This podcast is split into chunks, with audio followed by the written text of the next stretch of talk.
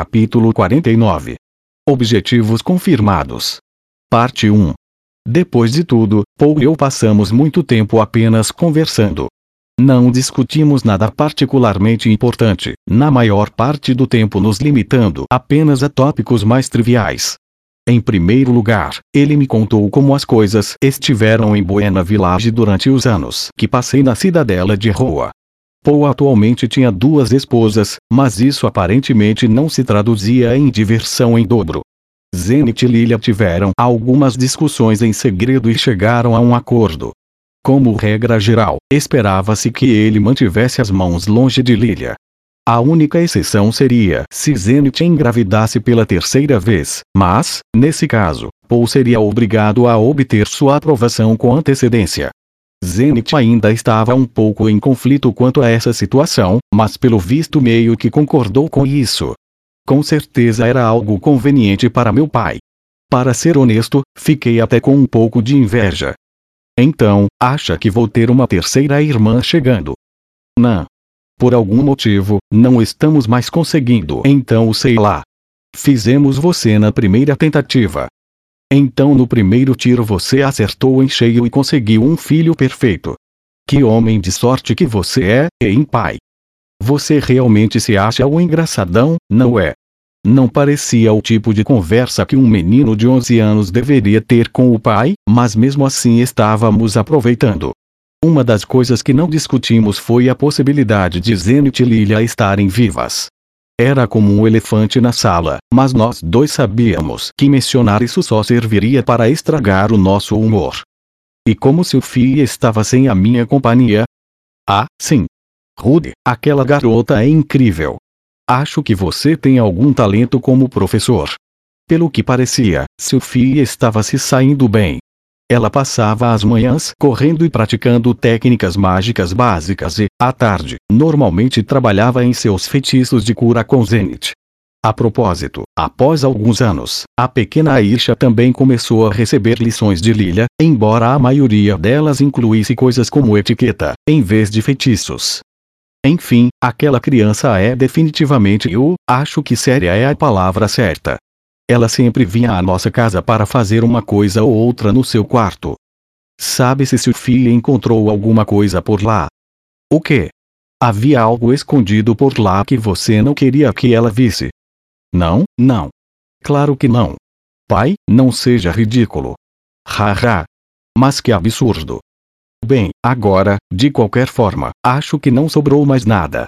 Pelo que Paul me contou, todos os objetos da região de Fitoa desapareceram com o desastre. Isso incluía tudo, desde pequenas coisas como canetas de pena e frascos de tinta até grandes estruturas como edifícios e pontes. As únicas exceções eram os itens que as pessoas carregavam consigo no momento em que foram teletransportadas. Ah! Entendo, mas que pena. Não conseguia lembrar o motivo do porquê era uma pena, mas ainda assim sentia um gostinho de melancolia. E aí, o que andou fazendo nos últimos tempos, Rude? Ah, lá em rua. Obedientemente, comecei a contar um resumo rápido do meu tempo como tutor. A história começou com meu primeiro dia de trabalho, quando Eris me deu um soco e eu quase desisti na mesma hora, então passei para o nosso infeliz sequestro. Expliquei que Eris se animou comigo um pouco depois que nos tirei daquela situação difícil, mas ainda se recusava a levar minhas aulas a sério. Em seguida, descrevi como fui pedir ajuda a Ghislaine e como ela convenceu a mocinha a prestar atenção nas aulas.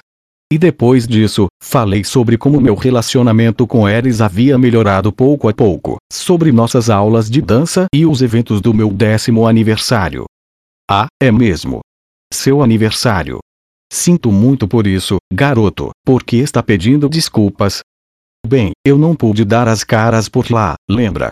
Para o povo do Reino Azura, o décimo aniversário de uma criança era um evento de importância monumental. Eu ainda não entendia exatamente o porquê, mas parecia ser considerado algum tipo de marco de sorte. A família deveria dar uma grande festa e encher a criança de presentes. Está tudo bem, a família de Eris me deu uma festa maravilhosa. Ah, é mesmo? E o que te deram? Um cajado mágico muito bom, embora o nome seja um pouco constrangedor. Chama-se Aquaertia, arrogante rei dragão da água. O que há de errado com esse nome? Achei bem legal. Ele estava falando sério. Só por falar isso em voz alta eu ficava com vontade de enfiar a cabeça em algum buraco. Talvez, neste mundo, fosse normal dar nomes exagerados aos itens mais poderosos. Ah, Rude, não te deram nenhum outro presente? Ouvi Ponce comentando algumas coisas. Outro presente? Um. Então o que seria isso? Sabedoria, coragem e poder ilimitado?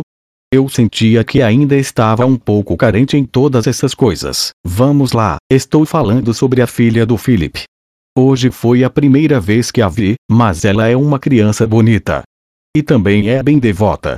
Aquilo foi totalmente comovente, a maneira como ela te protegeu. Entretanto, eu na verdade não ganhei eres de ninguém. Digo, Philip disse que eu tinha permissão para tentar o que quisesse, mas ainda assim não fiz muita coisa. Eu me preocupava com Eris e não queria apressar as coisas. Na noite anterior mesmo, ela esteve lá para mim quando mais precisei de sua companhia. Nunca tive ninguém me abraçando e acariciando minha cabeça até que eu adormecesse. Não planejava trair sua confiança. Ela me prometeu que poderíamos dar o próximo passo quando eu fizesse 15 anos. Mas, mesmo assim, caso Eris não estivesse pronta, eu iria me conter. Claro, eu tinha um impulso sexual ligeiramente forte. Isso poderia ficar ainda pior dentro dos próximos quatro anos. Havia uma chance de que não fosse capaz de me controlar, mas, no momento, planejava ao menos tentar.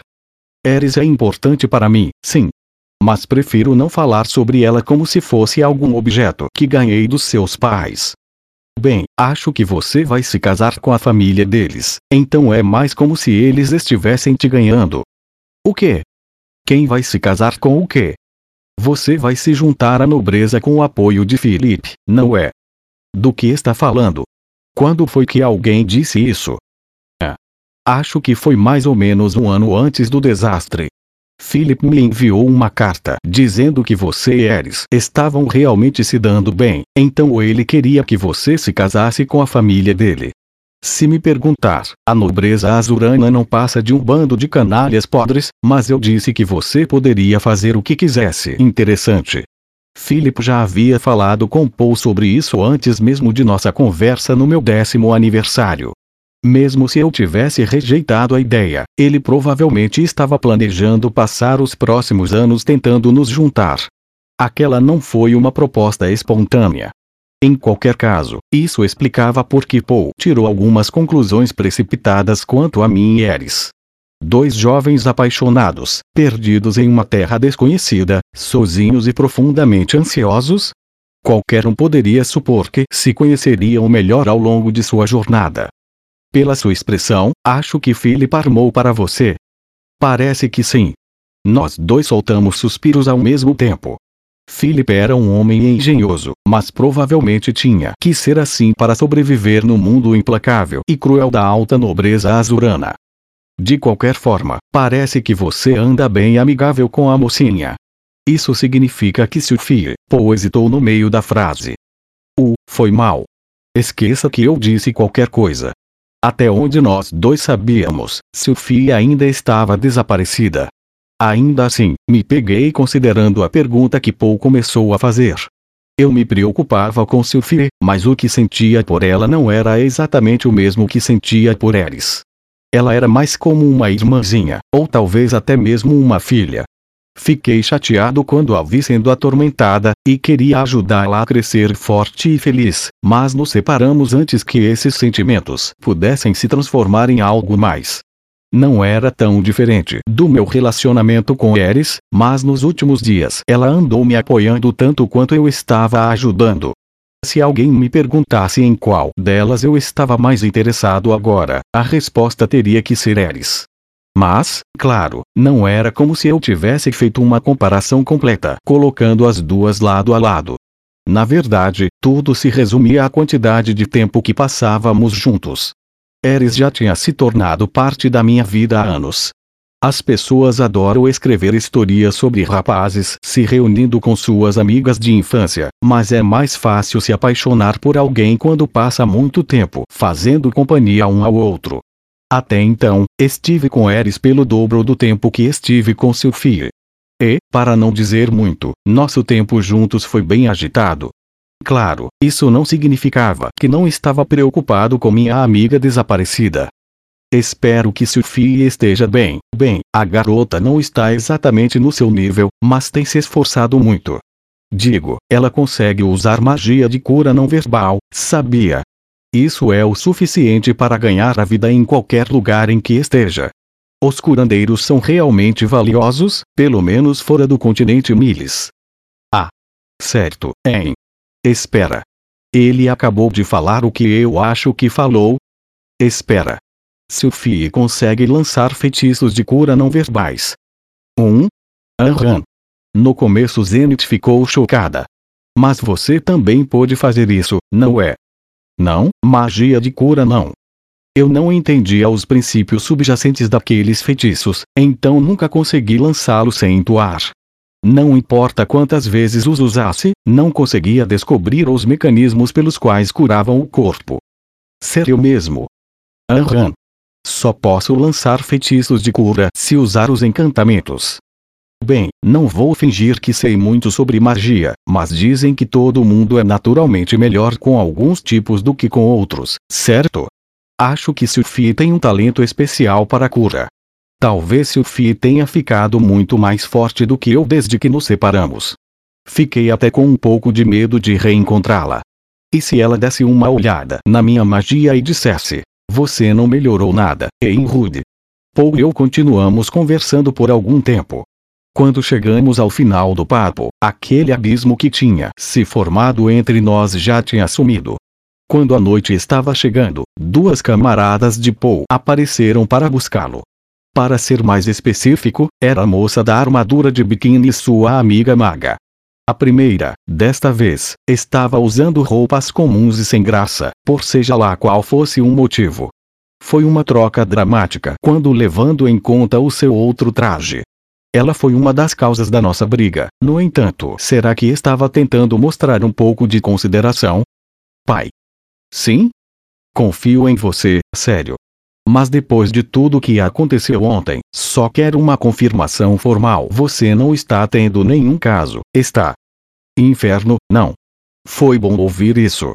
No dia anterior, nós dois tínhamos tomado decisões precipitadas. Em vez de buscar por provas concretas, apenas acusamos um ao outro de ser idiotas loucos por sexo. Opa! Não, não. Eu já tinha dito que aqueles acontecimentos foram apagados da história. Em qualquer caso, parecia que Poe atualmente não tinha tempo ou energia sobrando para ser um mulherengo. Ele estava focado em encontrar sua família e não estava disposto a arriscar qualquer separação. Eu teria que aprender com seu exemplo e dar um tempo para as minhas próprias travessuras pervertidas.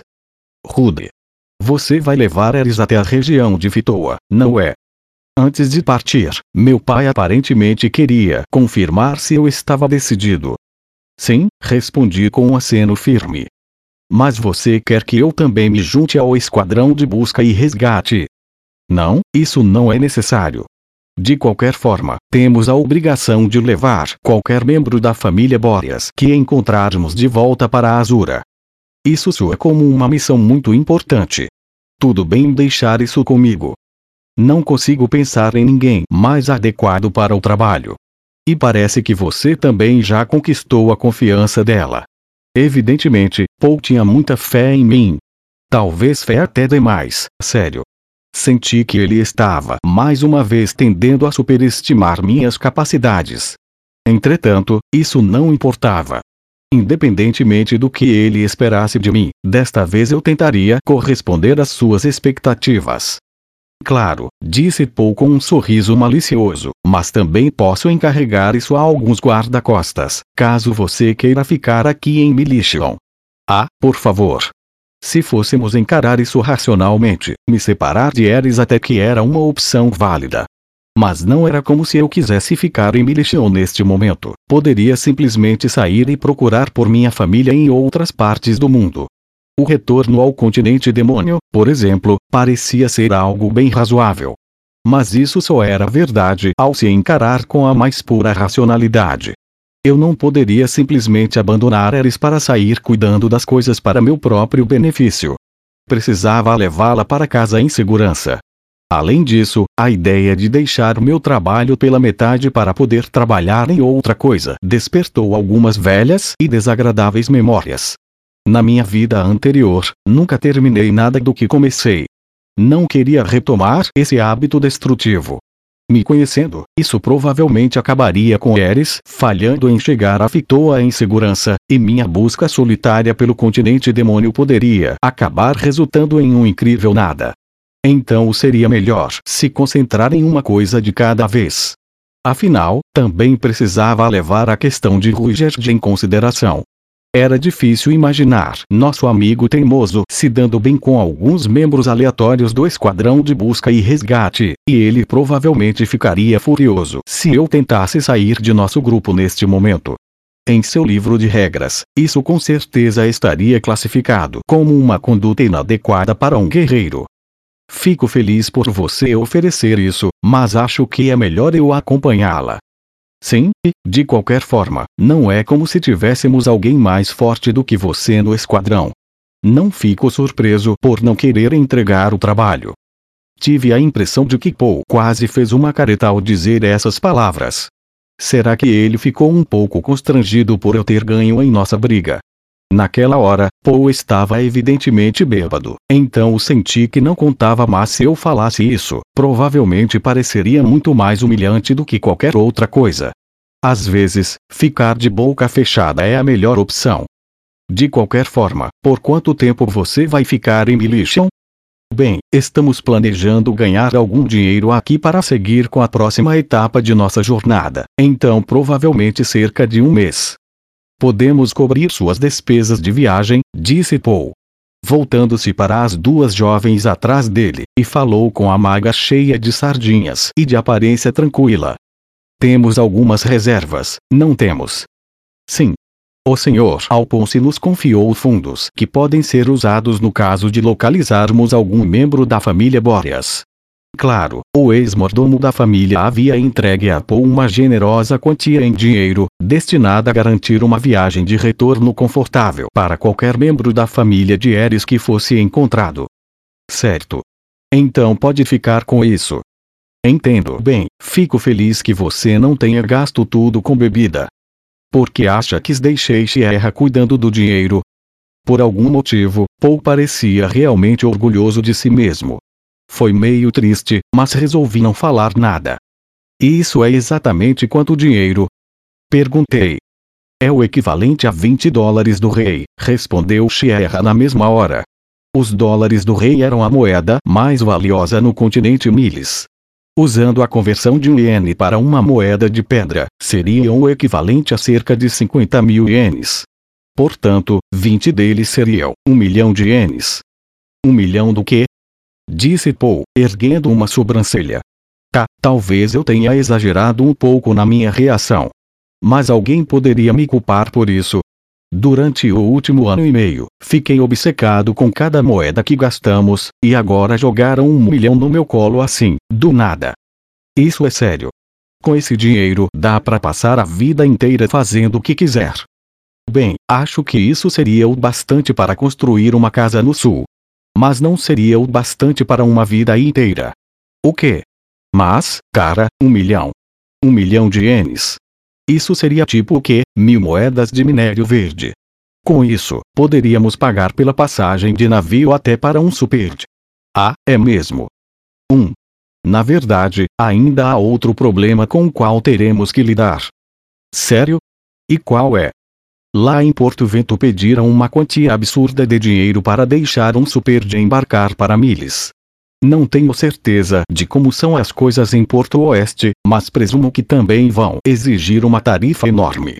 Não sei se 20 moedas do rei serão o suficiente. Ah, é mesmo. Paul cruzou os braços, pensativo. Ele não iria exigir que deixássemos Ruigerd para trás ou coisa do tipo, né? Sierra, quanto cobram para levar um superde para o continente central? Com um breve aceno de cabeça, Sierra prontamente respondeu.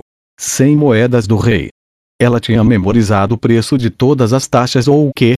essa garota parecia estar realmente por dentro das coisas. Parando para pensar, parecia ser algo como uma secretária extremamente capaz. Quando olhei na direção de Sierra, nossos olhos se encontraram por um momento. Ela soltou um gritinho e olhou para o chão na mesma hora. A moça que já não estava mais de biquíni casualmente deu um passo à frente para escondi-la da minha vista. Não pude deixar de me sentir magoado. Sinto muito, mas ela fica um pouco desconfortável com contato visual. Poderia tentar não olhar muito. Um, tá bom, eu tinha normalizado meu relacionamento com Paul, mas os outros membros de seu time aparentemente ainda não gostavam muito de mim. Bem, eu poderia conviver com isso. Mas, mais importante sem moedas do rei, em. Estávamos falando do equivalente a 5 milhões de ienes. Não era um montante que poderia ser juntado com pressa. Era o suficiente para fazer qualquer um deixar um suspiro escapar.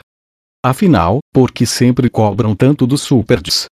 É principalmente porque as regras foram estabelecidas há algum tempo, quando a perseguição àquela tribo estava no auge, respondeu Sierra, de algum lugar atrás da moça da armadura de biquíni.